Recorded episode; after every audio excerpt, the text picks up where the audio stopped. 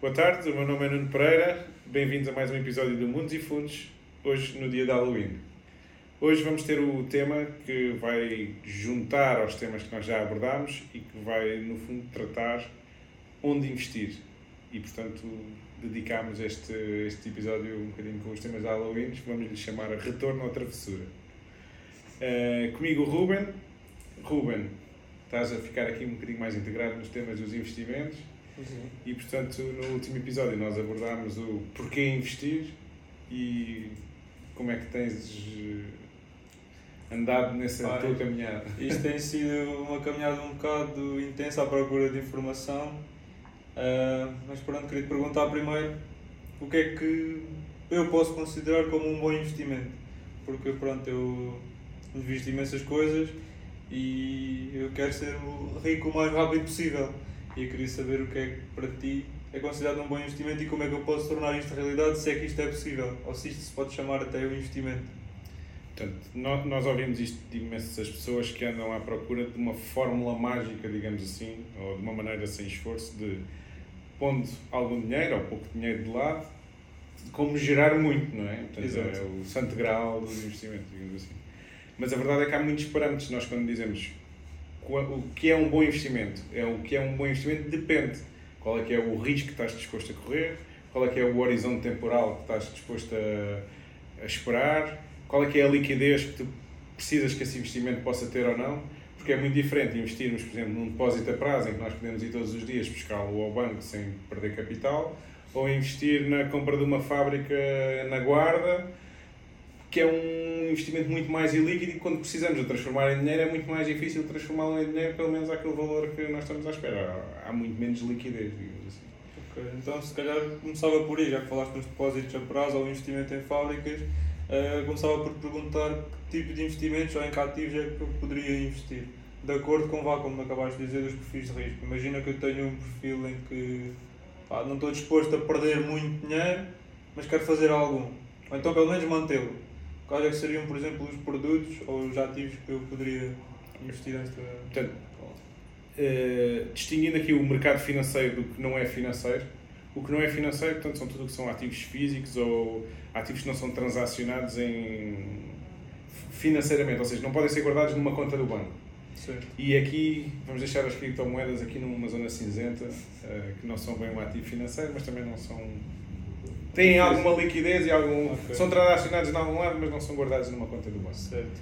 E portanto, eh, ativos físicos eh, normalmente são associados a um risco muito maior, porque nós para investirmos num ativo físico investimos uma fatia muito maior de dinheiro por ativo, portanto para comprar um prédio, uma fábrica, iniciar um negócio ou comprar uma empresa como um todo, nós vamos ter que investir uma fatia muito grande do nosso património, em média, de- para, para fazer esse investimento. E, portanto, tem um risco muito mais concentrado, mas também tem um potencial de retorno muito maior, até porque nós temos um efeito prático, o nosso trabalho pode dar frutos nesse, nesse campo. Ou seja, se eu me dedicar e for um bom gestor ou for um, um tipo excepcional que desenvolve uma patente para uma indústria e essa indústria for minha, eu, isso realmente o meu esforço pode adicionar valor diretamente à empresa. Enquanto se eu estiver no mercado financeiro, eu estou a comprar fatias de ativos financeiros de outras empresas, da dívida das empresas ou de, de outros países, mas não estou diretamente a dizer como é, o que é que eles devem fazer com aquele dinheiro ou como é que eles devem gerir esses ativos. Portanto, tenho- não tenho o meu cunho pessoal.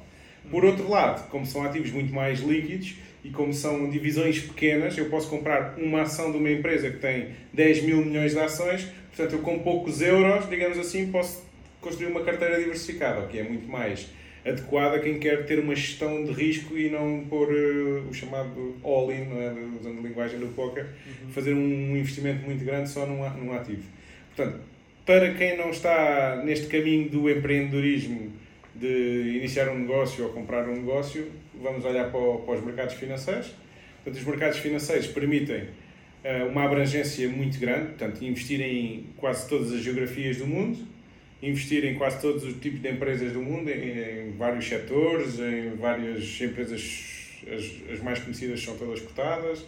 Ahm, Permite-nos investir em, em vários níveis da estrutura de capital e, já posso detalhar um bocadinho o que é, que é a estrutura de capital, mas basicamente dividido em dois grandes grupos, a parte do equity ou a parte da dívida, e permite também investir em vários níveis de liquidez, que é eu posso comprar ações de empresas que são muito transacionadas em bolsa e tenho a certeza que no dia em que eu quiser vender é, é 99,9% de probabilidade de alguém vai querer comprar aquelas ações, seja aquele preço seja um bocadinho abaixo, ou posso comprar ações que são muito pouco conhecidas e pouco transacionadas em bolsa, em que há poucos investidores e, portanto, o prémio, em princípio, é maior se eu acertar que aquela empresa tem futuro e ter uma liquidez uh, mais comedida.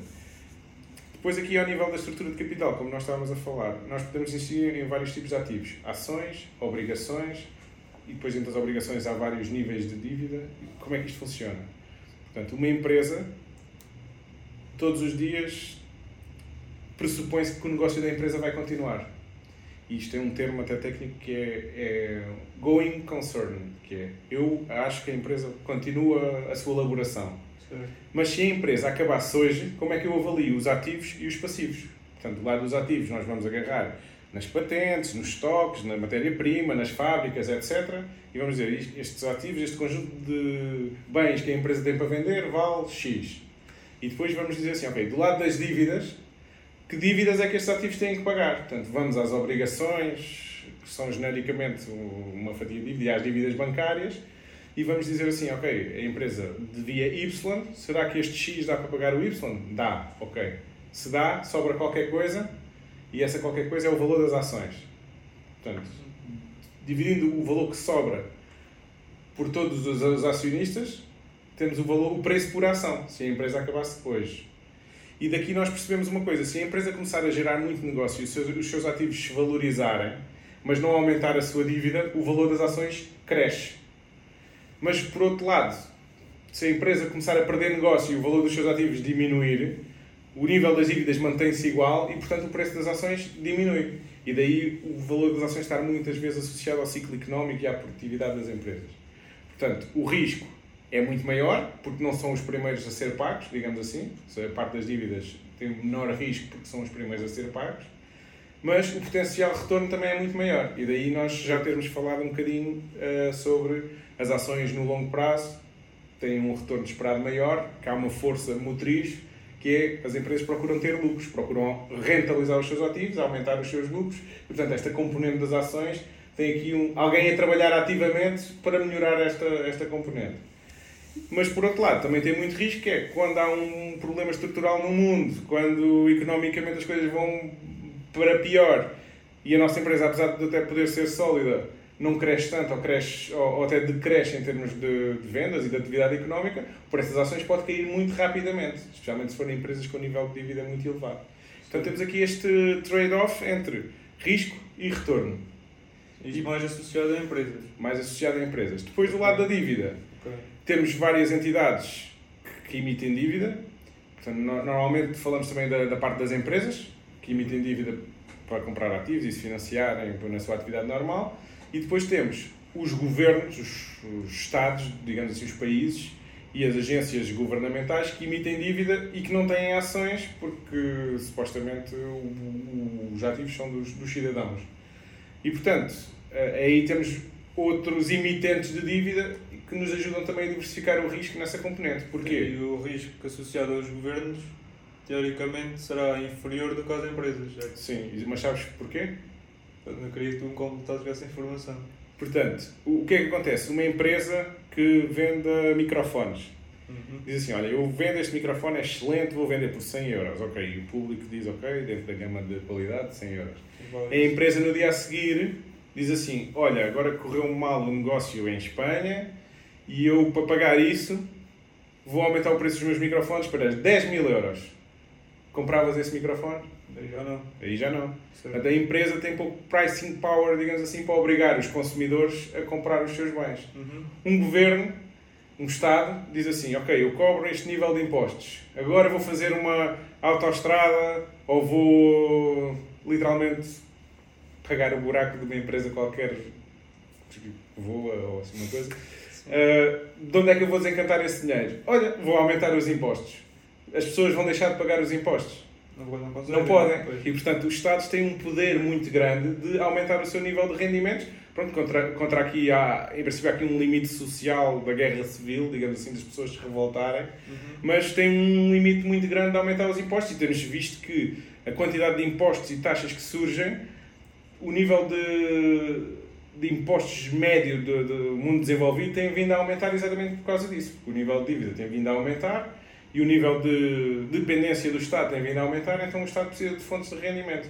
E há muitos ativos em que não conseguimos propriamente fugir. A parte do imobiliário é porque ele é mesmo imobiliário, não se pode mexer. Portanto, se houver um dono daquela casa, no limite, se o Estado for uma pessoa de má fé, pode dizer: Eu quero cobrar aqui um valor que é 100% do valor da casa e nacionaliza a casa quase, não é?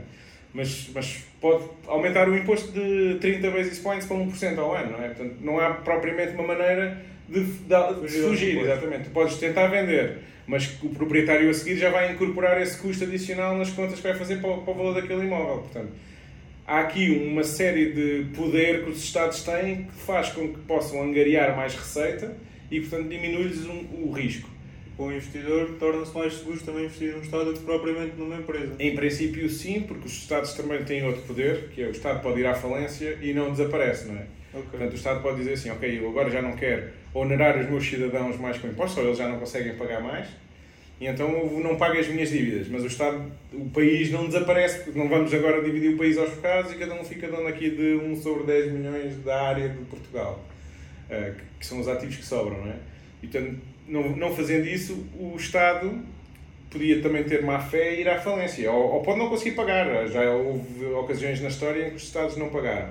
Agora, isso configura um período grande em que a confiança em voltar a emprestar dinheiro a esta entidade diminui durante muitos anos e depois quem vier a seguir ou, ou, ou o conjunto de cidadãos que se organizar para tomar conta do país vai ter muita dificuldade em restaurar essa credibilidade e, e pedir dinheiro para novos projetos e para, para ter um Estado funcional. E, portanto, por aí os Estados têm um custo de oportunidade muito grande em fazer uma falência. Uhum. Porque depois é muito difícil sair dessa situação de perda de confiança. Torna-se um ciclo. Exatamente. Temos visto a Argentina, por exemplo, está há décadas a falir e a voltar com um projeto, a falir e a voltar com um projeto, e chega a uma altura que tem muita dificuldade em atrair um, investidores internacionais para poder capitalizar o país. E atenção que a Argentina, no início do século XIX, era um dos países mais pujantes do mundo. Buenos Aires era conhecido como a Paris do, da América Latina. Portanto, uh, é difícil, é, é difícil.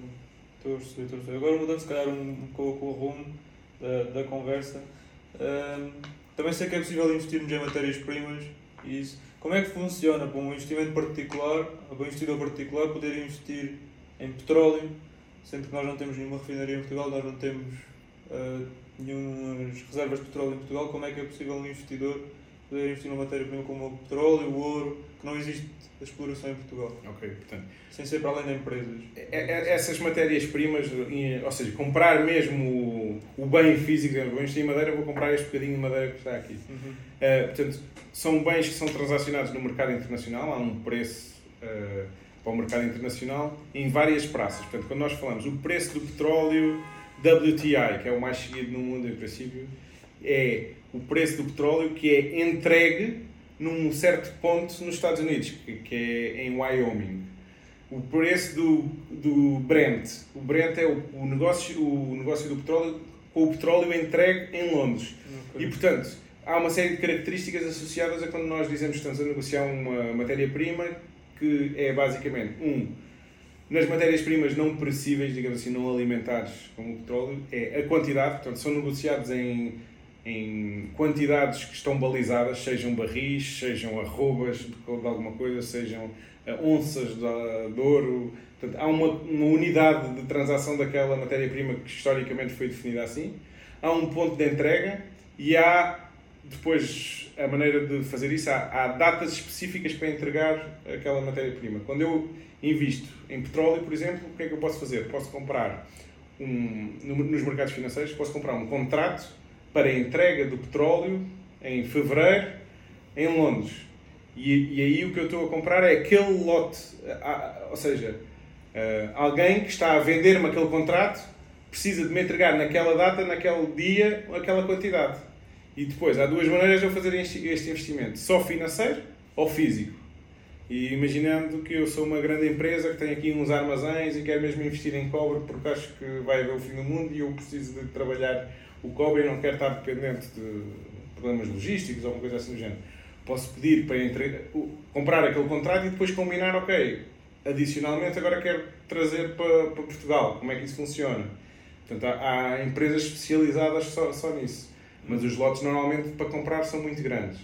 Ok, então um bom investidor particular com... Para um investidor particular, como é que funciona? Ou compra os, os derivados, não é? Uhum. E chega a uma altura, tenho que fechar o contrato, tenho que vender a minha posição para não correr o risco de entrega. Mas tu nunca vais receber a matéria-prima em si. Há contratos que, se as pessoas se descuidarem, podem. Pagam barris de petróleo à porta. Sim, o petroleiro apoia no pom, pom. É quase, mas, mas tem que pagar uma multa por depois não aceitar a entrega, digamos okay. assim. Mas, mas, entretanto, desenvolveram CTFs em que fazem este trabalho por ti. Que é, o, está, o ETF está sempre a tentar substituir um bocado o trabalho que os investidores têm.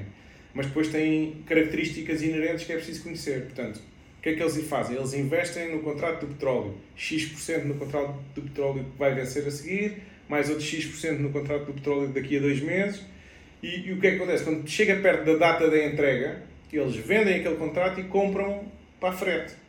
Mas este a transação tem um custo, porque o preço do petróleo para a entrega daqui a um mês não é o mesmo para a entrega daqui a três meses. Certo. Normalmente fala-se que a curva está positivamente inclinada, portanto, os mais curtos com um preço mais baixo e os mais longos com um preço mais alto, ou negativamente inclinada, não é?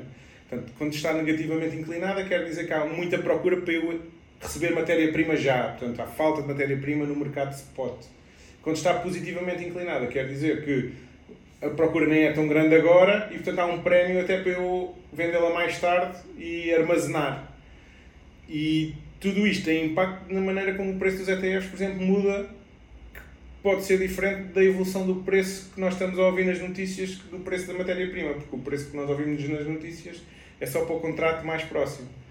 E portanto, isto é altamente complexo para quem não está dentro do tema e, e acredito que seja muito difícil de entender, mas a questão aqui é voltando a recentrar aqui no tema do podcast, que é uh, o que é um bom investimento, a primeira grande característica de um bom investimento é um bom investimento é aquilo que tu conheces.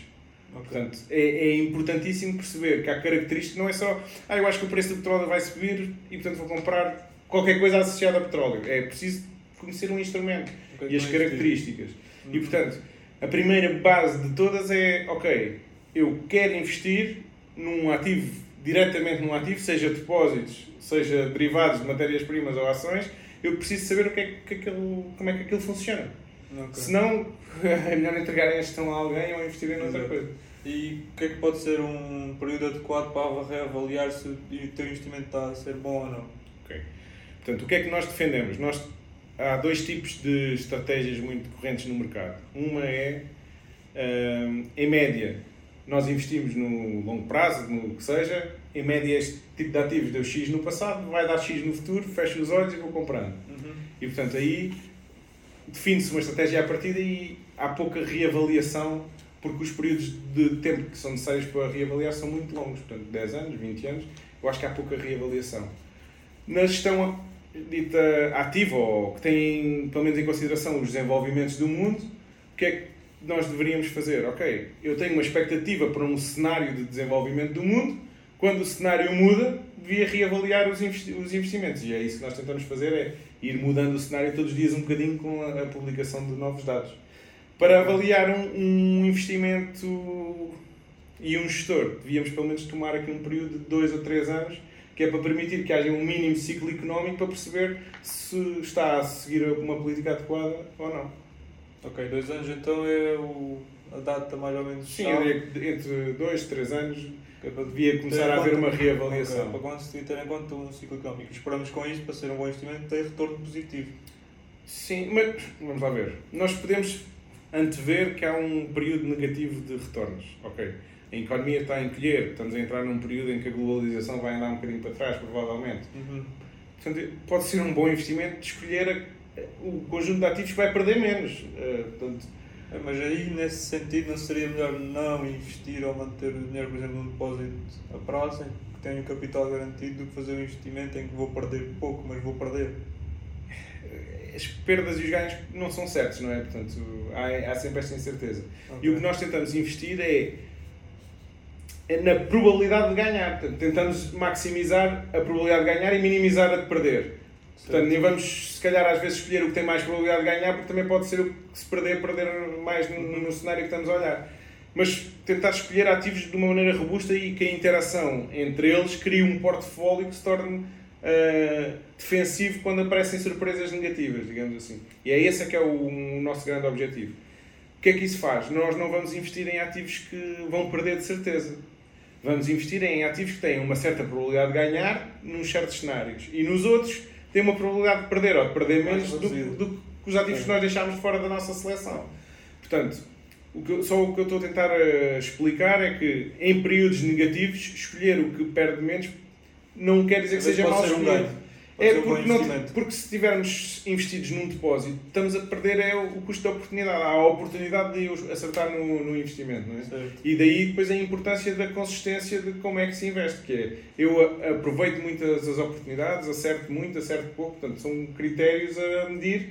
Vale a pena eu ser investidor? Vale a pena entregar esse mandato a alguém? Ou vale a pena eu investir só naquela média dos 40 anos e pronto? Portanto, são este género de. Hum, uh, análises próprias que as pessoas têm que fazer a priori de definir o seu posicionamento perante o mercado. Ok, estou a perceber.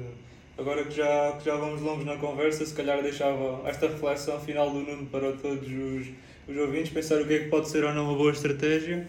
Uh, se tiverem dúvidas, deixem comentários no vídeo e nós vemos na próxima semana. Obrigado. 60 degrees.